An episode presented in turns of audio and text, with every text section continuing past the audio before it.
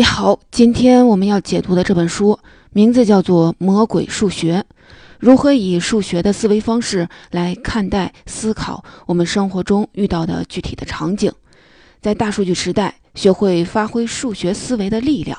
在读这本书之前，你不妨先问一下自己：你是数学焦虑症的患者吗？是不是一看到公式和图表就头疼呢？上大学的时候，高等数学挂科了吗？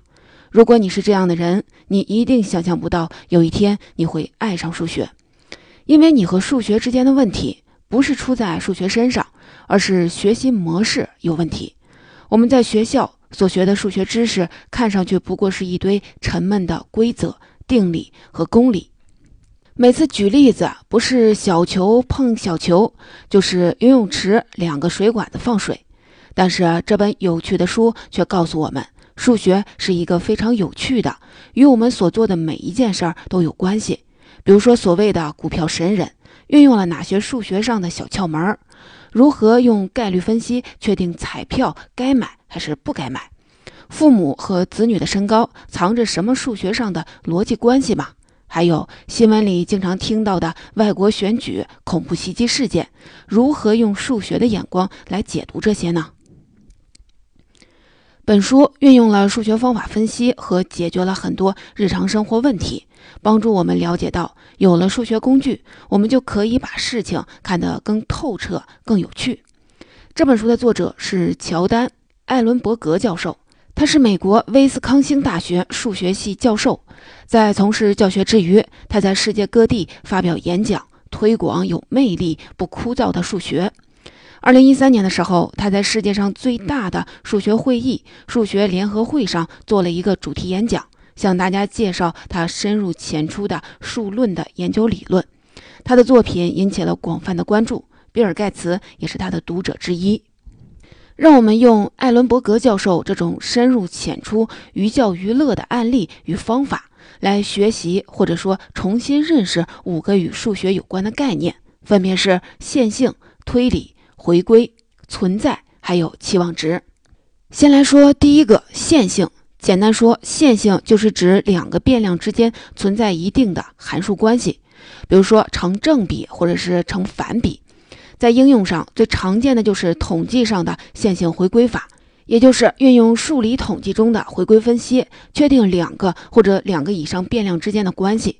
特别是当我们运用大数据进行分析的时候，很容易用到线性回归法。不过啊，这种方法也存在很多的滥用，并且对人造成误导的现象。特别是在一些新闻报道里，比如说，每当世界上有灾难发生的时候，报纸上总会出现一些吓人的数字分析。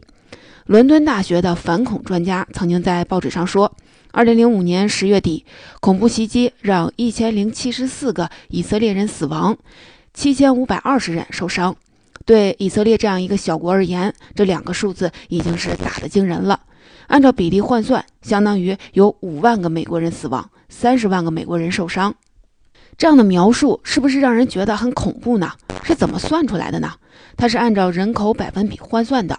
用以色列恐怖袭击伤亡人数除以以色列总人口数，得出一个比例，再用这个比例去乘美国的总人口数，就得出了上面那个吓人的数字。在政治上，这样的表述有助于引起公众的强烈的情绪，从而推动某项法案。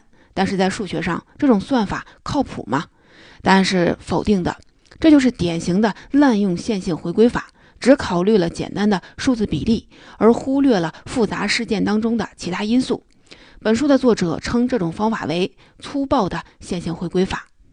为了说明这种方法的错误，作者又举了一个例子：美国大作家马克·吐温早年间曾经在密西西比河上当水手，还写过一本《密西西比河上的生活》，里面是这样写着的。一百七十六年前，下密西西比河在凯罗与新奥尔良之间的河段长一千二百一十五英里，经过截弯取直之后，缩短为一千一百八十英里。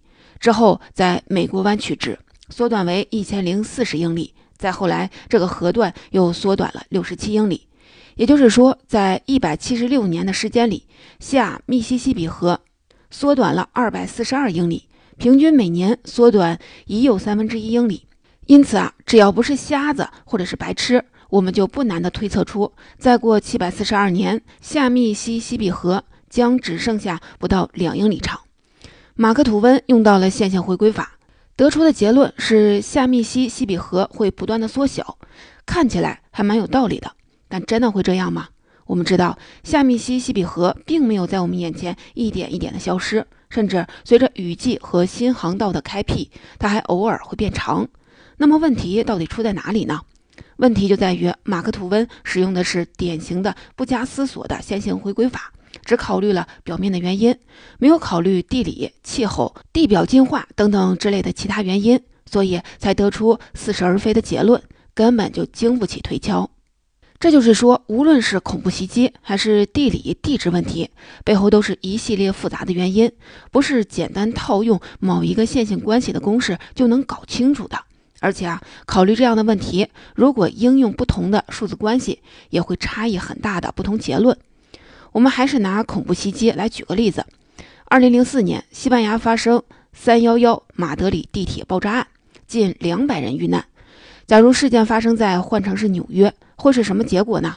如果按照西班牙和美国的总人口来算，美国人口大约是西班牙的七倍，所以纽约将会有大约一千三百人遇难。而如果按照马德里和纽约的人口比例来算，这个数字就会变成是四百六十三人。要是再按照马德里省和纽约州的人口来相比较，那么得出的结论就是六百人。每个数字都不同。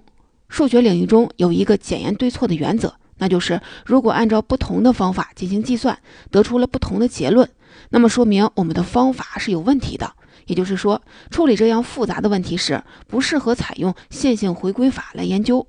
这就从数学的角度来告诉我们，线性回归法的简单运用听起来挺靠谱，但实质上是复杂问题简单化，往往得出错误的结论。所以啊，当你再听到所谓的专家大谈统计数据，特别是一些用线性回归法推导出的数字时，要记住，不是所有的线都是直线，不是所有的数据都道出了真相。说完了线性回归计算，我们来说说数学推理。这里我们来看一个小故事。巴尔德摩的股票经纪人，故事啊是这样的：有一天，你收到了一封信，一个来自美国巴尔德摩市的股票经纪人建议您买某一只股票，因为他预测在下个周这只股票会大涨。你并没有当回事儿，但是到了下一个星期，你翻看了股票的大盘，发现那只股票真的是大涨。很快，你又收到了这个股票经纪人的来信，他预测下个星期另一只股票会大跌。下个星期，这个预测又灵验了。这个股票经纪人连续十个星期给你来预测信，每一次都准的好像是证券所是他开的一样。最后，他建议与你长期合作，把你的钱拿来由他投资。你会怎么做决定呢？让我们引入数学，根据概率论，即使一个股市白痴，他随便的猜测，每次得出一个正确的预测的概率是百分之五十。那么连续十次的预测全部命中的概率是一千零二十四分之一，这么低的概率他都能百发百中，你是不是会对他惊为天人，放心的把钱交付给他去投资了呢？且慢，让我们看一看这位股票经纪人的秘密。第一周，这个股票经纪人发出了一万零两百四十封邮件，其中一半姑且称之为 A 组，预测股票会涨；一半姑且称为 B 组。预测股票会跌，第二周股票涨了，这个经纪人就把 B 组的人完全删掉，继续的给预测成功的 A 组人写信，依然是分成了两半，一半预测某只股票会涨，另外的一半预测是相反。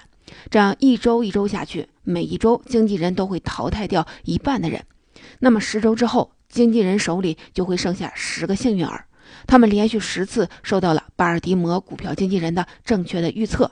很自然地认为这位经纪人就是一位天才，那么这位经纪人很可能就从这十个人身上狠捞一笔。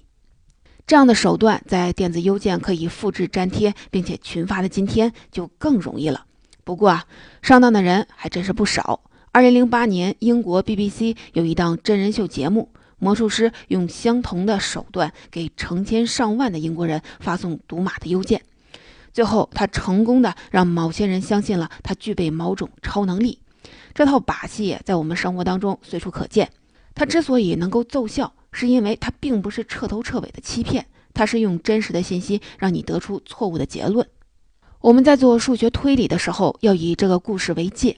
面对大数据的分析，必须小心翼翼。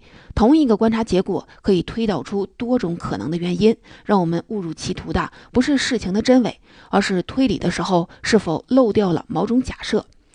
亚里士多德曾经说过：“不可能发生的事情也就会发生。”尽管他没有提出概率的概念，但是你掌握了这个道理，就不会被巴尔的摩股票经纪人给诱惑了，因为你就会明白，如果有足够大的样本的基数。那么，连续十次猜中股票这样的低概率的事件也就会发生。所谓的奇迹，一旦用数学推理来检验，很可能也就不足为奇了。说完巴尔的摩股票经纪人的故事，咱们来说说下一个问题：回归。这要从孩子们的身高说起。你有没有发现一个现象？某个商铺在销售额快速增长十年后，渐渐的就回归平庸。一对极其聪明的父母所生的子女表现稀松平常，完全没有他们父母一半的成就。这里面是有什么原因吗？大家可以从各个方面入手。商人可以说自己的策略啊有问题，没有把握住市场的脉搏；父母可以说，也许是教育，也许是机会，也许只是时代变了。但是如果我们从数学角度来看，这种现象是完美的数学呈现，这是数学的回归平均值的概念。什么是回归平均值呢？它指的就是只要研究对象受到了随机性的影响，就会发生回归平均值的现象。最先发现这个理论的是19世纪英国科学家高尔顿，他是一名好奇心满满的数学家。他有一个愿望，要把遗传问题量化。首先，他从父亲与孩子的身高入手，因为这是一组比较容易采集的数据。他拿出一张白纸，用尺子画出坐标轴，横轴表示孩子的身高，纵轴表示父亲的。每一对父子在坐标图上就是一个黑点儿。他在收集了大量的数据之后，发现了三点图。让我们先做一个假设：如果孩子的身高完全取决于父亲的身高的话，这张图就会变成一条直线；如果孩子的身高与父亲毫无关系，那么我们会得到一张杂乱无章的图，充满了随机的小黑点儿。但实际上呢，高尔顿得到的既不是直线图，也不是杂乱无章的图，而是一张散点图。也就是说，它呈现出一个近似椭圆的形状，其中心对应的就是父母与孩子正好都是平均身高的那个点。也就是说，不管父母的身高是高还是矮，大数据表示孩子们的身高都是逼近普通人的身高，也就是回归平均值的。他在一八八九年《自然的遗传》一书当中是这么总结的。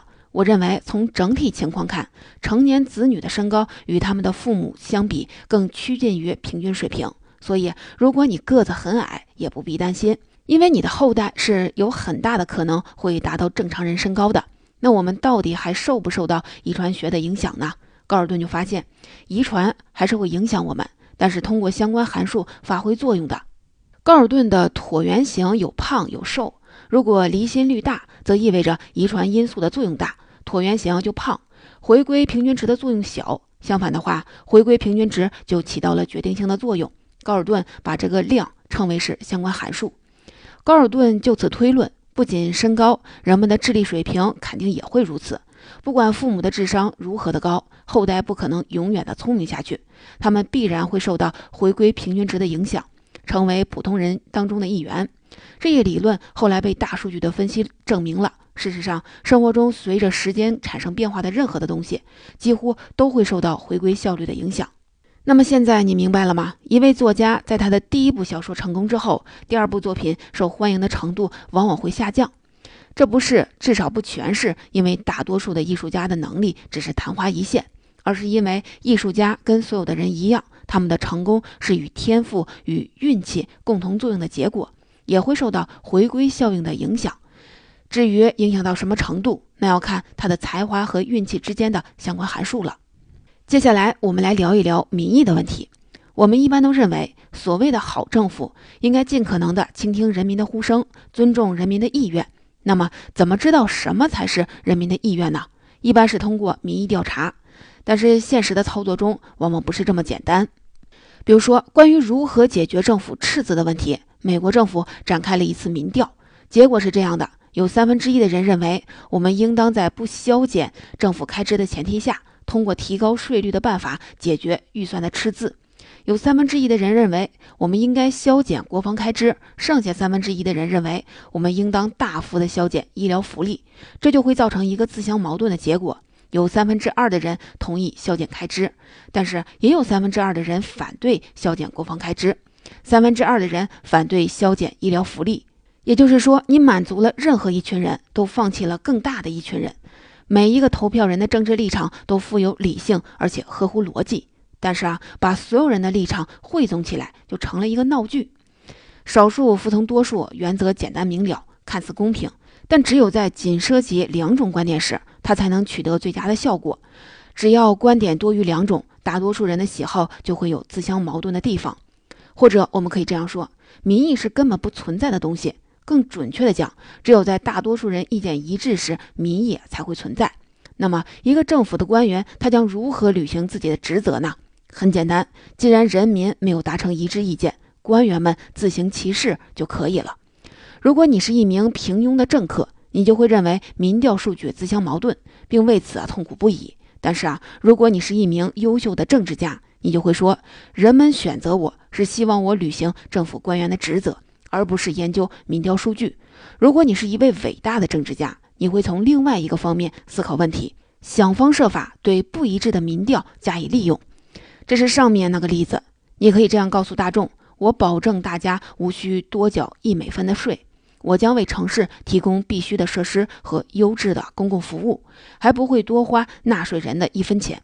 这个策略是显而易见的，你没有选择他们三个人群当中的任何一个，而只是排除了一个选项——增税。马上你就获得了三分之二的民众的支持，这就是顺应民意。最后，咱们再来说说彩票的事儿吧。彩票是否值得买呢？聪明的回答是不。老话说得好，彩票是傻瓜税。但是啊，大家还是乐此不疲地排在便利店的门口购买彩票。为什么呢？因为购买彩票是赌博，人人都想以少博多。亚当·斯密也是彩票的反对者之一。他在《国富论》当中这样说：“政府卖彩票能赚钱这件事儿，告诉我们，人们过高的估计了中奖的概率。”我们从来没有看过完全公平或者损益相抵的彩票，将来也不会看到，因为这样的彩票不会给发行方带来任何收益的机会。亚当·斯密的表述是清晰有力的，但是我们不应该盲目的相信他的话，因为严格来讲，他得出的结论并不完善，属于经验分析。让我们用数学的方法分析一下彩票的事情。每一种彩票的购买价值和获奖的价值都不同。购买价值是你购买一张彩票所用的金额，而获奖价值是引入概率论之后彩票的真正价值。我们用期望值来表达。期望值的计算方法是这样的：假定该彩票一共有一千万种的号码组合，其中只有一种会中奖，每张彩票售价一美元，奖池累计资金为六百万美元。那么该彩票兑奖一千万次，其中有九百九十万。九千九百九十九次的结果毫无价值，其中有一次的价值是六百万美元。彩票的期望值为该结果的概率与该结果所对应的彩票的价值相乘。在这里的例子就是前九百九十万九千九百九十九次的价值为零，而只有千分之一的价值为六百万。千分之一乘以六百万为六十美分，这就是这个彩票的期望值，也就是它的获奖的价值。也就是说，你花了一美元购买了价值零点六美元的商品。现在明白亚当·斯密的表述了吧？用一美元购买了六十美分的商品，当然是不明智的。彩票的发行方是稳赚不赔的，发行量越大，发行方赚的就越多。但是根据期望值的计算，我们也可以看出，这表述啊并不周全，因为有可能存在期望值大于购买值的彩票。这件事儿是真实发生的。二零零四年的秋天。麻省决心振兴该州的彩票业，于是他们想出了一个主意，设计了一款新彩票。这款彩票不仅增加了很多的小奖项，而且为了刺激销售，还规定如果一周之内没有人领走大奖，并且大奖基金超过了两百万美元的时候，奖金就会向下分配，增加容易赢奖的奖项的金额。这种机制导致彩票期望值急速的增长。高达了五点五三美元，而每一张彩票才卖两美元，这是一个天上掉馅饼的好事儿。首先发现这个空子的是麻省理工的学生们，他们组团购买了一千张的彩票，获得了三倍的收获。接着，一个退休的数学教师也成立了多达七十人的亲友团，一次购买了六万张的彩票，获得了超过五万美元的收入。还有东北大学的张英博士，他收益更多，以至于在二零零六年的时候，张博士干脆就放弃了医学研究，全身心的投入到了博彩活动中来。你看啊，彩票是赌博，可是啊，它是否能给你带来巨大的收益，除了小概率的运气之外，还有数学公式支持的期望值。二零一二年的时候，麻省彩票中心终于明白了这件事儿，取消了这款彩票。可是啊，在这七年的时间里，麻省理工的学生团队共获利超过了三百五十万美元。总结，这就是魔鬼数学的主要内容。我们一起来总结一下，这本书告诉我们，数学思维是精彩绝伦的。它可以让我们更好的思考，磨练我们的直觉，让我们更深刻的洞察事情的本质，不会在眼花缭乱的世界当中迷失自我。我们在阐述数学的魅力的时候，主要是围绕一些事例来展开的。我们分别讨论了为什么线性分析法不适用于复杂的场景，巴尔的摩股票经纪人的推理的原则，孩子身高的回归平均值的问题，如何用概率的办法来响应民意的问题。还有彩票的期望值的问题，要记住，数学不仅仅是枯燥的公式或者是方程，数学原则完全可以用来解决我们现实当中很多的问题。这就是让数学充满智慧和乐趣的秘密所在。